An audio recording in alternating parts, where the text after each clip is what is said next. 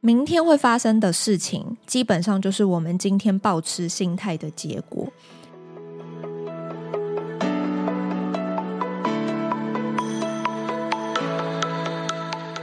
Hello，大家好，欢迎收听《思理想生活》。今天是啊、第四十五集，也是十一月的最后一周。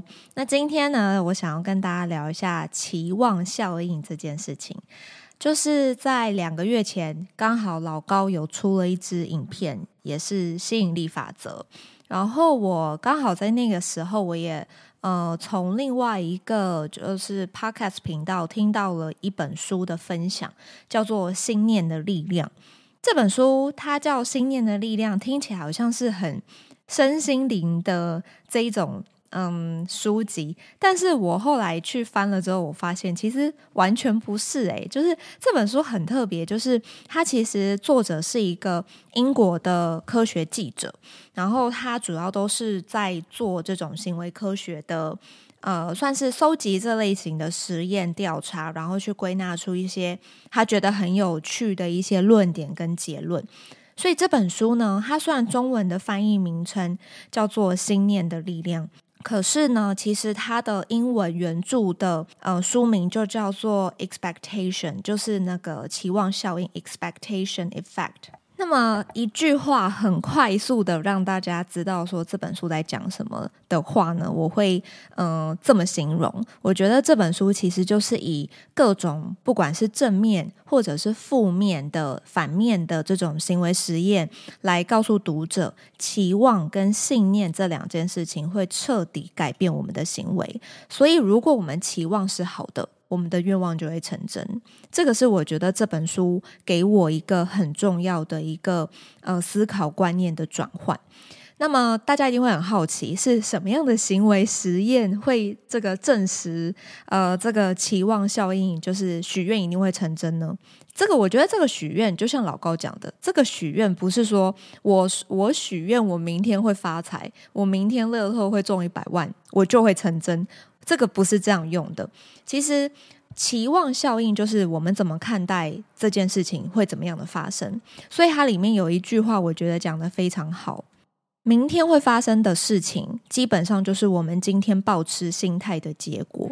那我自己过去就很常会有一个状况，就是其实我从小是一个会还蛮 over 这个过度焦虑跟过度担心的一个性格，因为我总是会觉得我自己还不够，就是比如说呃，我曾经有一个在工作上有一个很重要的提案简报，它非常的关键。可是我我呃，应该说，我准备这个简报，我准备了整整两周，各种呃每一页的 PowerPoint，我我都是我自己做的，所以基本上从这个起承转合到最后的提案，我应该都是非常的清楚跟了解。简报是我自己做的，讲的也是我自己讲的，所以基本上是不会有什么问题的。可是我却一直都在，即便到了最后一刻，我还是会觉得我准备的不够好。所以，当我如果今天内心已经充满了这种我准备的不够好，或者是嗯，我好像还有哪一个环节是不是应该要再加一点什么，就是不够相信自己的这一种所谓的负面期望的时候，知道吗？这个结果肯定就是充满了瑕疵。所以，果不其然，我的提案失败了。这我觉得这就是一个很好的，我自己在看这本书得到的一个启发，就是事出必有因嘛。我原本就已经给予大脑这样子的一个，嗯，一个好像是一个提示，就是你就是准备的不够好，你就是还缺了什么，你就是怎么样，你就是怎么样。那么当我在当下我在 present 的时候，我的那一些负面的想法就会一直跑出来干扰我，导致于我到这个提案的当下。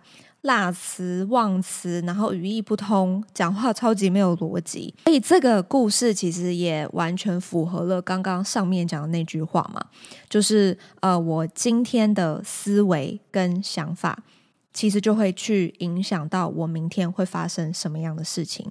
所以我觉得这个是一个先呃改变我一个还蛮重要的一个观念的第一步。那再来，我想要跟大家分享的是，在这本书里头。我自己看了会有一种“哇哦，真的是这样子的吗”的这一种行为实验。嗯，好的，这个期望我会分享一个，然后呢，反面的期望我也会分享一个。先来讲第一个故事好了。第一个故事呢，是一个三十二岁，OK，跟我同年，然后呢，她是一个对花粉有强呃这个非常严重过敏症的一个女子。好，那我先讲一下这个女子的这个基本条件，让大家了解一下。好，她跟我一样年龄，三十二岁，然后她对于花粉的这个粒子是非常严重的过敏，所以只要呢，她有这个跟真花在一起的这个环境空间里头，她会有几个这个过敏的反应。比如说眼睛发红发痒，然后流眼泪、打喷嚏，然后甚至呢，这个比较严重的情况，他的喉咙会开始肿大，这个就是所谓的有过敏反应。那么台湾其实也是一个很容易这个大家会很容易过敏的环境，所以如果你们是有过敏的这个体质，应该都会对于这种过敏反应是非常的熟悉。那这个实验呢，其实就是想要去验证一件事情，叫做这个我们人脑的联想是不是会改变我们自己的生理的反应的状态。所以这个实验是怎么样呢？就是呢，这个医生呢跟这个女子呢本来就是在一个呃一个密闭的空间，然后聊天，然后非常的放松，然后很很 casual 的一个非正式的聊天闲聊这样子。好，然后一边正常的这个聊天之后呢，这个医生呢就突然拿出了一朵假花。这个假花呢，其实它是假的，可是它做工非常非常的逼真，除非你真的去非常仔细的近看，然后去触摸它，不然你是不会发现它是假花的。现在这个技术也真的很厉害嘛，不管是什么呃永生花、干燥花，这这种阿里不达的花，其实你真的不会知道它是假的啦。好，总而言之就是一朵假花，但是它跟真的很像。所以呢，这个聊天聊到一半，医生就突然拿出了这朵假花。结果，这个对于花粉这个过敏的这个女子呢，她就看到这个假花，可是她就开始流眼泪、打喷嚏，喉咙就开始肿了，然后她就整个人快要喘不过气来了。她就整个身体有非常过敏的这个非常严重的这个过敏机制，这个过敏反应存在。所以，这个实验的结果告诉了我们一件事情，就是我们的大脑，我们的联想。我们联想的威力其实跟花粉的力量是一样强大的。我 OK，我我我看到这个故事的时候，其实我反复大概看了三次，因为我觉得对于我原本的认知而言，我会觉得过敏这件事情好像是一个先天的。比如说我今天一出生，然后我我本来就是有鼻子过敏，所以这个到了冬天，然后我鼻子嗯、就是会发痒，会流鼻涕，或者是。呃，很多像我，我姐姐也是有很严重的过敏的人，所以她以前早上一起来，如果是温差比较大，她早上一起来是可以一次擤掉半包那个卫生纸的耶，她的鼻涕就是哦超恐怖，所以对我而言，我一直都觉得过敏这件事情是不可被改变的。OK，但是经过了这个实验之后，好，我刚刚好像结论还没有讲完，这个结论其实是好。联想的威力非常大，对不对？那大家会不会很好奇，这个女子到最后发生了什么事情？她最后呢？医生告诉她说：“亲爱的，这个花其实是一个假花，放轻松，relax，OK，没没事的。”然后这个这个女这个女生很可爱，她就开始对于这朵花开始各种检查，然后她自己也发现证实了，对耶，这真的是一朵假花耶。结果后来发生什么事情？这个女子，这个女生就再也不会对花过敏了。这个女子到最后，她可以跟真花共处一室，而不会有任何过敏反应。所以，这个是一个我觉得这个实验带给我一个真的蛮 shock 的一个认知上面的一个呃嗯修正，就是原来我们的生理机制这件事情是可以被改变的。那么我觉得它是一个很好的一个，我们先告诉我们自己的一个一个嗯一个方法。那么当然不是说我今天这个只要我有过敏，我就先骗我自己说哦，今天这个温差没有很大啦，或者是哎呦外面这个冬天不是冬天啦，就是我我的过敏都是假的。OK，就是也也不是说这样骗自己，而是告诉自己说，原来我的身体是可以透过我的大脑的联想。的信念去改变的，就是很多人，包含我自己，其实我都会觉得大脑是固定的。我们一生下来，我们是聪明还是我们是笨蛋？我们的智商基本上就是被写好的，好像那种生死簿一样，有没有？就是一出生下来，好啦，你的智商就是八十。OK，那那那另外那一只，你的智商好，给你高一点，一百一。就是我过去都会觉得，哦，好，我比如说我数学很烂，我就会一直觉得我的数学烂就是注定的啊，我没有办法改变。好。我没有办法改变这件事情，基本上就是我在制约我自己，对吗？就是我一直告诉自己说，哈，我就是自己，我我就是数学不好，然后我就是怎么样，我就是怎么样。那么，如果你没有去让你自己的大脑回路打开，一直不断的去修正你自己的认知，也就是代表说，你一直把你自己的思考模式框架在那个地方，是因为这个样子，你才变得没有办法改变。第二个我想跟大家分享的这个实验呢，其实它也不是一个实验，它其实是一个嗯反安慰剂的效应。这个是一个我觉得有点悲伤的故事。它其实是一个被就是诊断出是有罹患食道癌的一个男子。那么他在那个快要到圣诞节的时候，其实医生就告诉他说：“很遗憾，我们必须通知你，你身体的癌细胞已经转移到肝脏了。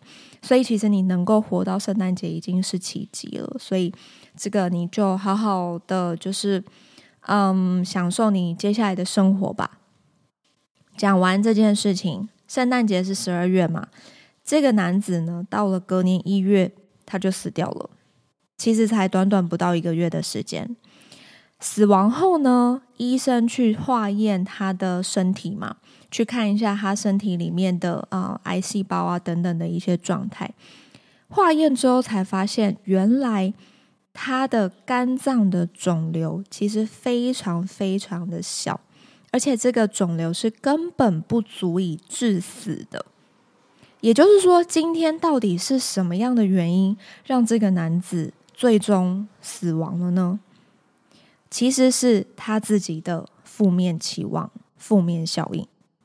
所以这个故事就好像我们以前很常在看一些童话故事，嗯，有的童话故事不是都会说啊，这个小 baby 刚出生，然后有一个坏的魔女，然后出来就诅咒他，他可能活不到十八岁啊，等等，这是一个 curse，这是一个诅咒。所以对我来说，在看到这个。举例的时候，我就也是很 shock，是负面的 shock，反面的 shock。我自己有点就是，嗯，突然被叮了一下，然后就觉得说，哇，原来这个所谓的负面期望的这种这个负面效应，它就是一个诅咒，诶，它是一个活生生的诅咒，而且它是会让我们的身体带上死亡。我记得我在逛书店的时候，有一区都是跟这个病理药学，然后跟健康有关。然后其实，在成架上第一排，其实很多的畅销书都是跟心念有关。它都在告诉你说，呃，怎么样用心念的方式去从癌症中治愈。很多都是。走过这一回，就是本来是被罹患，就是被判定是一个绝症嘛。告诉告医生告诉这个病人说啊，你你没有办法痊愈了，你可能最多只能再活三个月了。那他就透过这个期间，然后用自己心念的力量去嗯、引导自己的身体慢慢走向康复。在过去我，我我不会去翻这种书，OK，因为我 年纪还没有到嘛，我就不会去翻这种书，这是第一个原因。第二个原因是我通常在看到这种书的时候，我都会觉得好像我我自己会觉得有点怪力乱神啦。就是医生明明就说你已经活不过三个月了，那那我还能用什么方式让我自己去痊愈呢？对不对？我们都比没有比医生聪明啊，我们也没有比医生厉害啊。我们医生如果都跟我说我没救了，我当然就会觉得对，我就是没救了，我就是烂，对不对？但是从这个例子发现了，其实我们不能全然的相信别人的判断，即便这件事情是从医生，是从这个最高的这个医学的权威讲出口，你还是要对自己保有一个期望跟信心，你还是要相信你自己会痊愈。这个相信其实会联动到你的大脑的回路，你的大脑回路会再去影响到你身体的每一个细胞组织，它确实是可以改变你的生理的状态。这其实也连接到一个呃，经过实验证实的心理学的这个行为反应，叫做恐惧。其实恐惧会让我们去过度的放大，更可怕的是，恐惧其实会扭曲我们的错觉。这个恐惧就是因为我们对于这件事情是很未知的，所以我们对于这件事情的未知，我们会呃，对于它会带来的危险，会造成我们一种很持久性的焦虑。当今天你对这件事情的恐惧越大，你扭曲的错觉就会越明显。比如说，呃，不知道大家会不会曾经有过那种，就是呃，你今天好像。一直觉得有人，就比如说你一个人走在这个走在路上，然后下班晚上回家很晚了，然后你就因为你一直觉得好像后面有一个人隐隐约约在跟着你，可是你又不敢回头看，这就是恐惧，这就是害怕嘛。可能又下着小雨，然后路灯又一闪一闪的，你又觉得更害怕。结果呢，一点风吹草动或者是一个声响，你就会怕得要死。结果呢，可能到了那一天之后，好，你平安回到家了。可是往后的一两个礼拜，你每一天如果还是一个人回家，你肯定还是会觉得非常的害怕。这个其实就是因为恐惧会让我们去扭曲这个错觉，而且还会持续性的放大。那么我们要怎么样去啊、解决这个问题呢？其实这个还是回归头来有几个方法。第一个就是我们自己要怎么去面对期望这件事情。第一个呢，就是不要想太远。我每一步都是给自己设定一个呃很小而且可以达成的目标。当你每一个小任务你都达到了，其实你对于自己的信任感跟成就感就会逐渐的去建构起来。这个就是一个很快速你可以达到的一个小技巧。第二个呢，就是要学着去控制自己的注意力。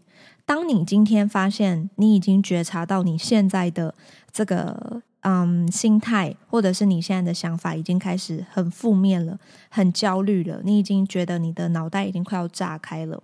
那么你要自己觉察到这件事情，然后你要帮助你自己去做到瞬间的转移。比如说今天的工作压力，一整天的工作已经 loading 非常的重，然后可能又这个啊、好提案简报失败，然后呢到了这个回到公司又被主管定嘛，就定到整个 翻到墙壁上。那你一定心里会更不爽嘛？因为你花了这么多的苦心在这里，结果到最后提案简报，你却没有一个好的结果。第一，你已经很自责了；第二，回到公司还这个被当狗骂，对不对？你怎么可能心里会受得了？每一个人一定都会有这一段的。所以，当你今天如果已经是这样子的状态的时候，嗯，最好的方法就是回到家。什么都不要做，你就是先让自己好好的沉淀、放空，告诉自己说：“好，没关系，今天这个已经过了。那么下一次，我可以怎么样把这件事情拆解成小的任务，让我能够再有比较好的表现。”再来，如果你还是心情很不好，那我会建议你，嗯，让自己的心情好好放松的一个方法，其实是整理房间。整理房间就是。把一些这个这个沉积已久的旧物啊、过期的东西啊、你再也不穿的衣服，把它丢掉。这个丢掉的这个动作，一方面家里其实腾出更多的空间，你看了也会非常的舒爽。第二个，这个整理的行为就是在对你的心里做一个整理，做一个大扫除。当你有对于这件事情，而且这件事情其实对你来说，你是会有控制感的。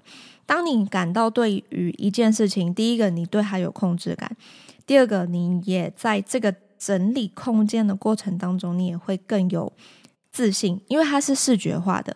你从家里很乱到看到家里变得很干净。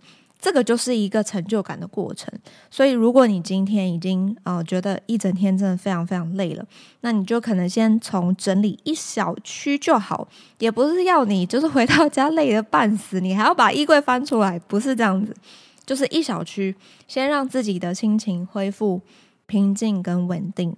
当你心情稳定下来之后，你再去规划，那下一次之后的提案简报，你可以怎么样去做到一个更好的表现？所以呢，解法呢，就是面对恐惧，保持冷静，修正自己的认知偏差，就是告诉自己说：“OK，这一次你学到了什么事情？至少你有学到东西。那么这一次失败了，其实也只是你还没有成功而已。所以千万不要对自己失去信心、失去期望，永远都要为自己带来最大的信心。另外呢，其实大脑也还有一个非常特别的机制，叫做共情效应。基本上，共情效应就是物以类聚啦。什么意思呢？其实就是你今天跟什么样的人交朋友，就决定你是谁嘛。所以，朋友的选择基本上是非常重要的一件事情。OK，所以最后呢，我总结一下，我看完这本书之后，对于我的生活习惯、工作方法还有人生态度这三个层面有什么样的启发？首先，第一个在生活习惯上面呢。看完这本书之后，我会开始要练习，就是提醒我自己，呃，负面思考其实就是一个科学的诅咒，它会让我表现更差，而且是差到爆的那一种。所以我就会开始，就是呃，比较嗯、去关注我自己的情绪。当我知道说，诶，我已经开始有一些负面情绪的时候，我就要为自己踩刹车。转移注意力，这个真的很重要。先让你的思绪先呃转移开，你不要再一直让自己沉浸在那种很负向的回圈里面。开始尝试让自己做一些呃能够让你快速得到成就感的事情，比如说打扫啊、整理家里啊、煮饭啊。我觉得这个都是一些呃很不错可以转移注意力的方法。第二个呢，在工作方法上。我觉得期望效应这件事情也是会跟课题分离有一些相关性。当我觉得，呃，我我自己的个性是，我会觉得我自己是一个负责任的人，所以这个是我认为的自己。那么在这个呃陷入，应该是说在这个前提下，我有一些时候我就是会过度的把别人要承担的责任一直往我自己身上揽。所以，其实，在看完这本书之后，我就发现，原来我自己的想法跟期望，我要试着去控制它，而且，其实不只是控制，我要去改变它，我要去调整，要去做修正。所以，我要去学习，在我自己的思考，在思路上，我要能够做到课题分离，不要让自己去陷入一些很无所谓的，呃，这些工作压力的焦虑，还有内卷上面。OK，那第三个呢，就是人生态度。在这本书里面，最后作者引用了哈姆雷特很经典的一句话：“世界上没有好坏之分，只有思想使然。”其实，不管你今天做什么样的决策，做什么样的选择，这一切就跟你的思想、你的思考有关。所以，当你今天越来越能够去掌控你自己的思想，你的思考是有脉络的。你的思考、你的决策不再是被情绪左右的时候，这个时候其实你就会去更能够去接受任何失败的发生，而且你自己也会提醒自己，告诉自己说，其实失败对我而言只是还没有成功而已。这个就是代表你其实有足够相信自己有能力做到任何的改变。那么我相信你就可以完成，你可以达到任何事情，你许的愿望其实都会成真。好的，今天的节目就到这边。希望今天的这个透过这一本书的分享，都能够带给大家一些这个正能量。然后呢，提醒大家一定要足够的相信自己，然后愿意原谅自己的错误。因为当你先接受自己的错误之后，其实就代表你其实是可以接受失败的。接受失败之后，成功就离你不远了。好的，谢谢你们今天的收听。人生是不停止的刻意练习，处理好关系，每天好心情，让我们一起朝理想生活迈进。我们下集见喽，拜拜。